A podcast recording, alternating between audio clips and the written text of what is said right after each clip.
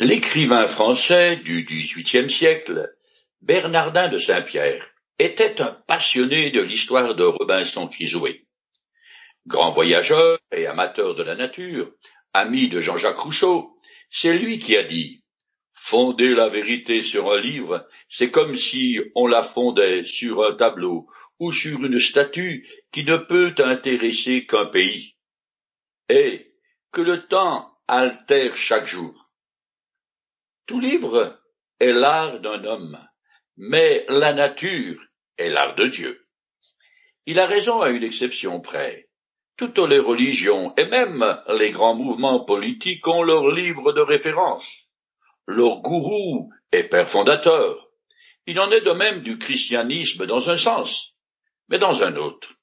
Les saintes écritures sont à la fois temporelles et hors du temps. Ce sont des auteurs humains qui écrivaient, mais l'Esprit de Dieu qui tenait la plume. Les textes sacrés transcendent et survolent l'histoire de notre race, de notre terre et de l'univers. Ils révèlent le Christ, dont un des titres est l'alpha et l'oméga, termes qui désignent respectivement la première et la dernière lettre de l'alphabet grec. Les Écritures nous conduisent d'éternité en éternité, de ce qui a précédé le grand commencement jusqu'à la fin des temps, n'enseignant que la vérité. Elles sont le livre de toutes les générations qui nous révèlent le cœur de Dieu, depuis l'éternité, ainsi que le cœur de l'homme à l'état brut, sans en arrondir aucun des ongles. Si j'accepte de me soumettre aux enseignements contenus dans les textes sacrés, et donc de profiter des expériences des époques les plus lointaines.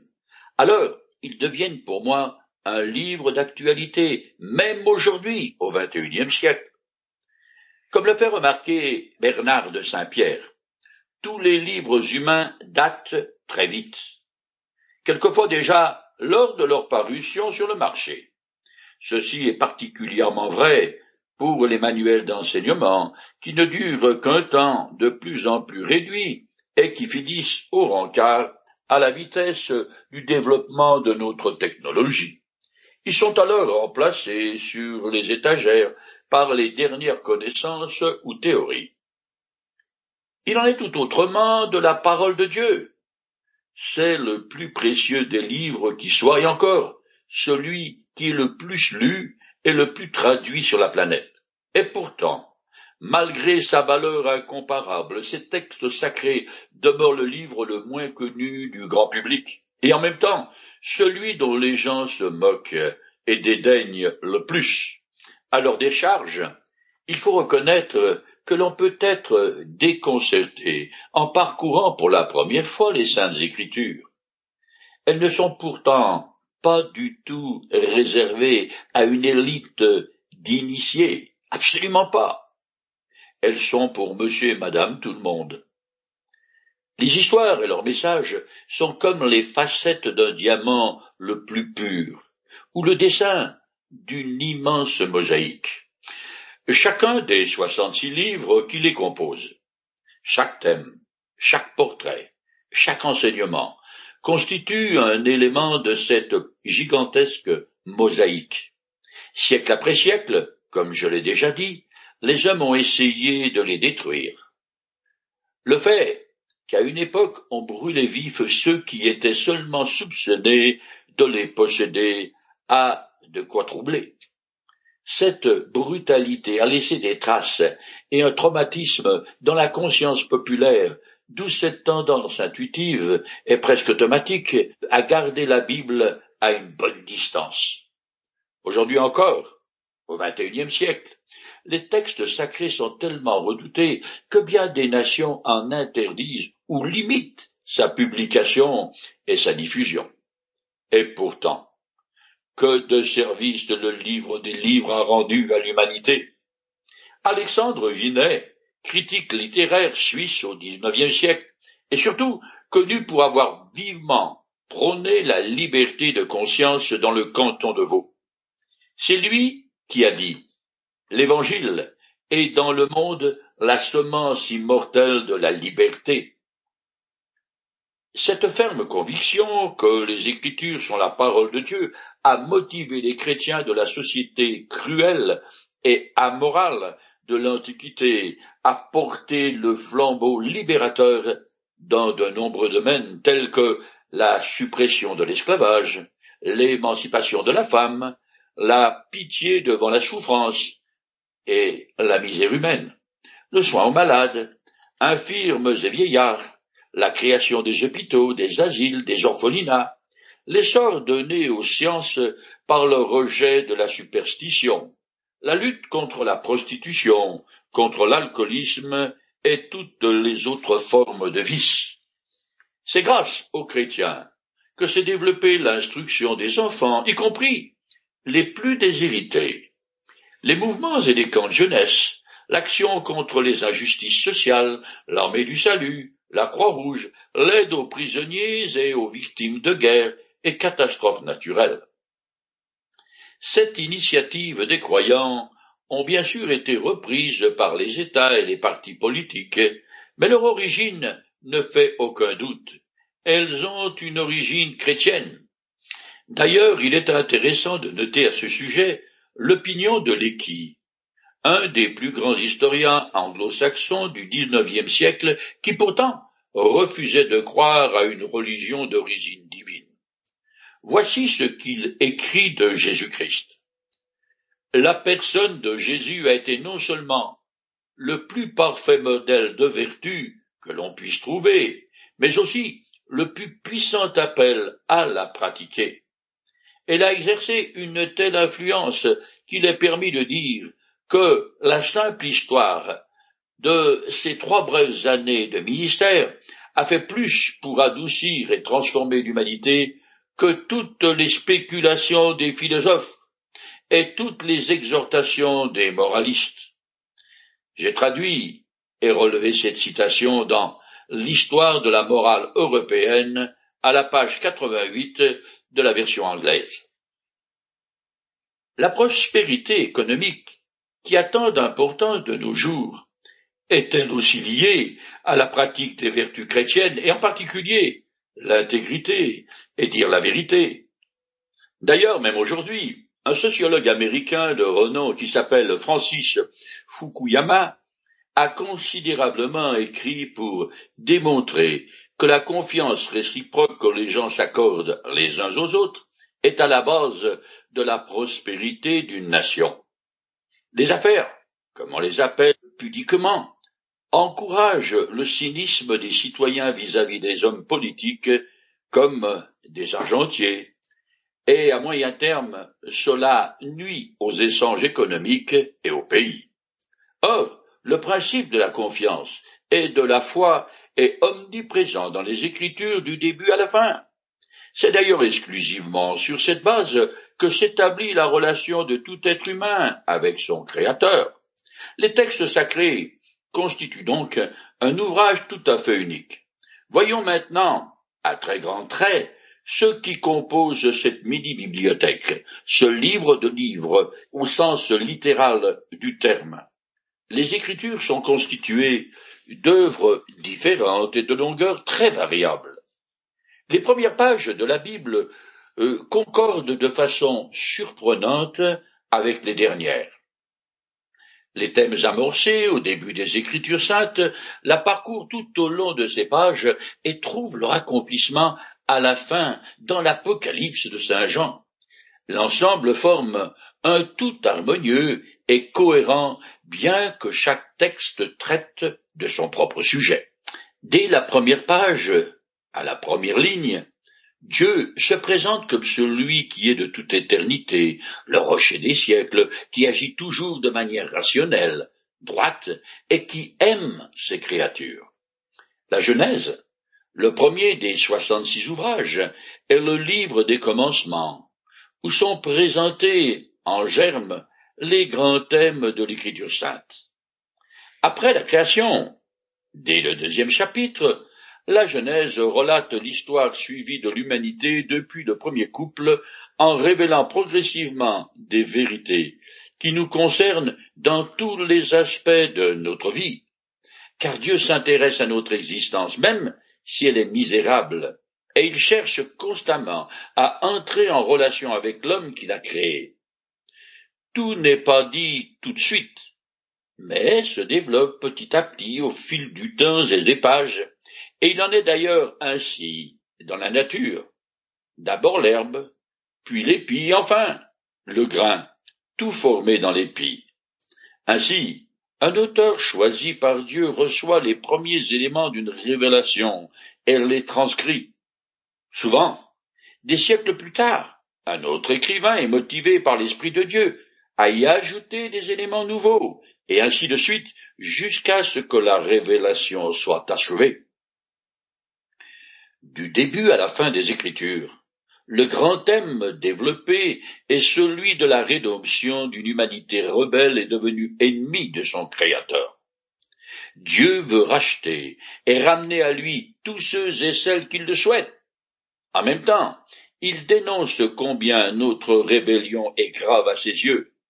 Elle n'est pas un détail en passant, mais plutôt un crime de lèse-majesté en quelque sorte.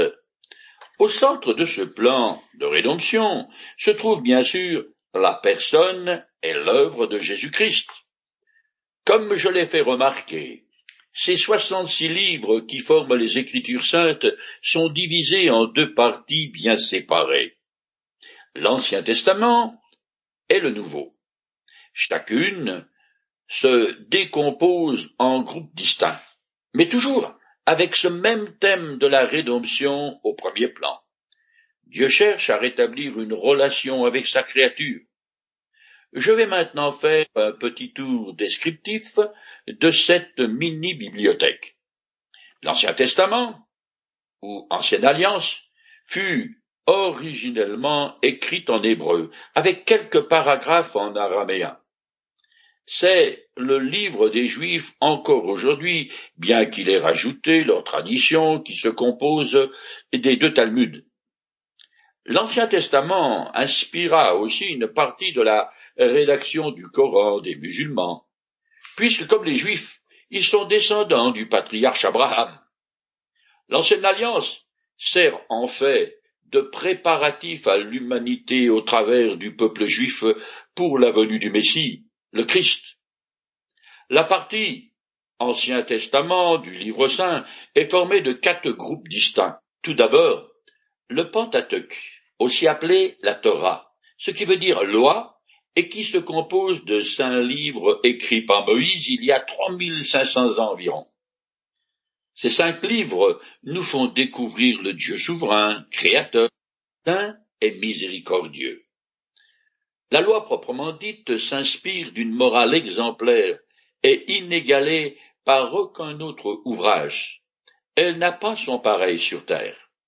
Les dix commandements en disent beaucoup plus sur la vertu et les devoirs envers Dieu, les parents, la famille, les ouvriers, les étrangers, les richesses terrestres, la vie, le repos, l'honneur, la vérité, que tous les livres de l'Antiquité réunis, L'état social proposé par Moïse est bien supérieur à celui de n'importe quelle tradition, nation ou réformateur humanisme, même les plus progressistes de l'histoire humaine.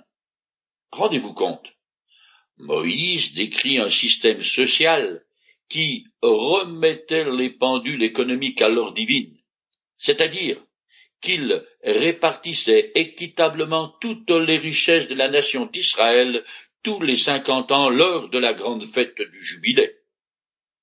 Quel homme simple, mortel, aurait pu concevoir une telle idéologie, un processus aussi juste, bien que le Pentateuque ait été écrit par un seul auteur, chacun des cinq livres de Moïse est porteur de son propre message.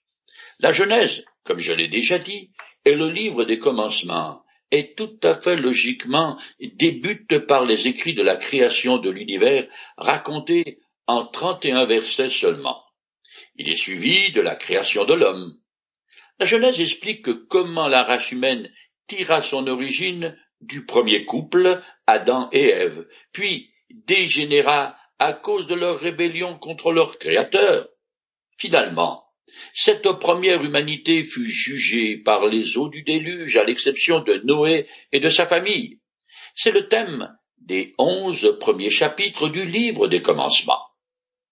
Dès le douzième chapitre commence l'histoire d'Abraham, l'ancêtre du peuple d'Israël. C'est cette nation qui occupe la place centrale dans les récits qui suivent jusqu'au Nouveau Testament. Après la Genèse vient le livre de l'Exode qui retrace la sortie d'Égypte du peuple juif. Le fameux film Les Dix Commandements en fait largement état. Suivent deux livres, le Lévitique et les Nombres, qui détaillent les rites à suivre dans le culte à rendre à l'Éternel. Enfin, le cinquième ouvrage de Moïse appelé Deutéronome, qui énonce à nouveau les préceptes de la loi pour la deuxième génération sortie d'Égypte. Après les écrits de Moïse viennent neuf livres dits historiques. Ils décrivent les péripéties du peuple d'Israël depuis la conquête de la Palestine, leur rébellion contre Dieu et le subséquent jugement divin qui culmine dans l'exil en Assyrie du royaume du Nord en 732 avant Jésus-Christ et la captivité en 586 à Babylone de Juda, le royaume du Sud.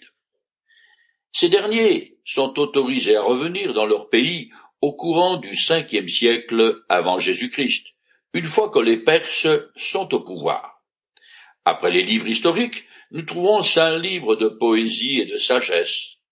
L'un d'entre eux, le Cantique des Cantiques, est un hymne à l'amour humain sous toutes ses formes, ce qui inclut d'ailleurs des passages quelque peu osés. Un autre adresse le problème du Malachi. Le nom de l'auteur nous a donné l'expression pauvre comme Job. C'est tout dire. Deux d'entre eux, les proverbes et l'ecclésiaste, sont extrêmement pratiques, terre à terre dans leur enseignement. Dans le cinquième, le livre des psaumes, les auteurs parlent la langue universelle du cœur qui souffre, doute, appelle au secours, communique avec son Dieu, triomphe et déborde de joie. J'ai lu quelque part que pendant la Deuxième Guerre mondiale, un soldat qui découvrait pour la première fois le livre des psaumes était persuadé qu'il venait tout juste de paraître pour encourager le moral des troupes et s'étonnait toute la presse ne mentionne pas un auteur aussi exceptionnel et actuel. La dernière section de l'Ancien Testament se compose de dix-sept livres prophétiques, qui sont d'une part une mise en garde avec menace de châtiments au peuple d'Israël à cause de son idolâtrie incessante, et d'autre part de nombreuses prédictions précises, dont beaucoup se sont déjà réalisées dans tous les détails. En ce qui concerne l'annonce de la venue de Jésus-Christ, on a dénombré 333 prophéties qui se sont accomplies durant le temps de sa vie terrestre, dont, bien sûr, sa naissance miraculeuse et les détails de sa mort et de sa résurrection. Après les trente-neuf ouvrages de l'Ancien Testament, cinquante et un pour euh, les catholiques, viennent les vingt-sept livres du Nouveau Testament qui furent tous écrits en grec courant. La langue parlée du peuple. Ils débutent avec les quatre évangiles qui sont remplis de la figure incomparable du Christ. Chacun raconte à sa façon comment le Messie promis, Jésus-Christ, est entré dans l'histoire humaine au sein de la nation juive. Toute sa vie est décrite, selon l'Évangile, de seize à vingt-huit chapitres. Sa naissance, sa jeunesse, son enseignement, ses miracles, son exemple, ses souffrances, sa mort sa résurrection et son ascension. Les évangélistes étaient des hommes passionnés, au cœur brûlant d'amour pour leur maître. Ils écrivent pourtant avec une impartialité, un respect de Dieu et des hommes, une retenue et une franchise qui surprennent. On se demande comment ils ont pu dépeindre avec autant de sang-froid, de sobriété, de calme, de mesure, l'assassinat odieux de celui qu'ils aimaient, et reconnaître de façon si réaliste leur propre lâcheté, sans se chercher la moindre excuse, ni ajouter aucun commentaire. Les quatre évangiles rapportent les paroles et les actes de Jésus, mais ils ne traitent guère que des deux ou trois dernières années de sa vie et consacrent une attention toute particulière à la semaine qui a précédé sa mort et sa résurrection. Donc, on ne peut pas parler de biographie, car les auteurs cherchent plutôt à présenter, selon leurs différents points de vue, et pour des publics différents, la bonne nouvelle concernant la venue du Sauveur. Il faut noter également que les évangélistes, ces premiers prédicateurs, devaient aussi compter sur des témoins oculaires difficiles à convaincre.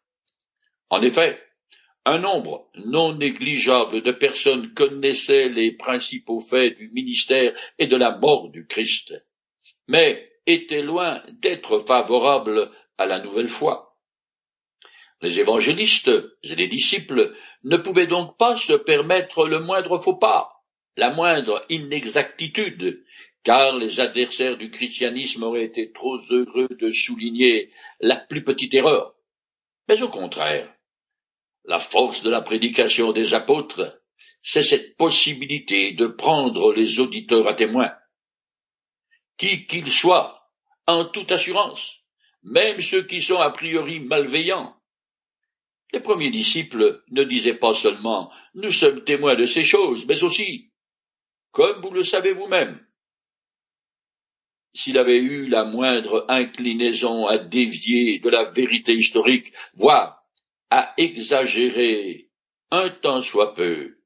La présence quasi constante d'opposants les aurait vite remis en place. C'est pour nous en garantir de la véracité des faits. Dans les évangiles, Jésus-Christ nous apprend à aimer nos ennemis, à pardonner à ceux qui nous font du mal, à partager avec les nécessiteux, à être véridique, à n'importe quel prix, et prêt à donner notre vie pour le besoin de nos semblables et à cause de la justice. Ces quatre évangiles ont, au XXIe siècle, gardé toute leur fraîcheur, joyaux inaltérables. Ils demeurent à jamais les pages les plus belles, les plus pures et les plus lues de la littérature mondiale.